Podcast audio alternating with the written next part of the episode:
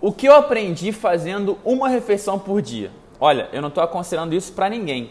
Eu gosto de fazer experimentos comigo mesmo, sempre conversando antes com profissionais como nutricionistas, professores e até neurologistas.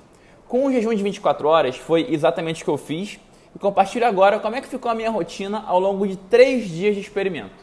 Acordar às 7 da manhã e seguir o ritual matinal normalmente. Água, leitura, escrever, treino, banho gelado, meditação e principais tarefas do dia. Até aí tudo normal, só que antes eu almoçava uma hora. No primeiro dia foi desafiador vencer o costume. Fui dar um rolê de bike para não cair em tentação. Voltei para casa cheio de energia e com menos fome do que antes, já que o gatilho do almoço foi vencido, os cheiros, os sons. Por não ter almoçado e ter me exercitado ao invés, estava com muito gás por não ter que fazer aquela digestão que dá aquela lombeira pós-rango. Eu trabalhei com muita produtividade até as 6 horas da tarde, quando finalmente parei para comer. Comi muito, mas não a ponto de me sentir empanturrado.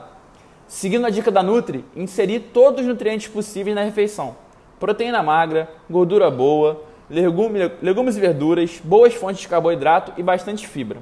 Fiquei satisfeito, mas não entupido e parti para o meu último atendimento do dia às 7 horas. 8 e meia, venci os gatilhos que me apontavam para o jantar e consegui sentar para ver um filme de maneira bem presente. Por volta de 10 horas, fui dormir muito leve, pois havia comido já tinha algum tempo. Fiz isso por mais dois dias. O que eu aprendi? Aprendi que confundimos comida com diversão e comemos muito mais do que precisamos para preencher um vazio que não é fome. Comer é legal, mas alimento é um combustível e não um anestésico.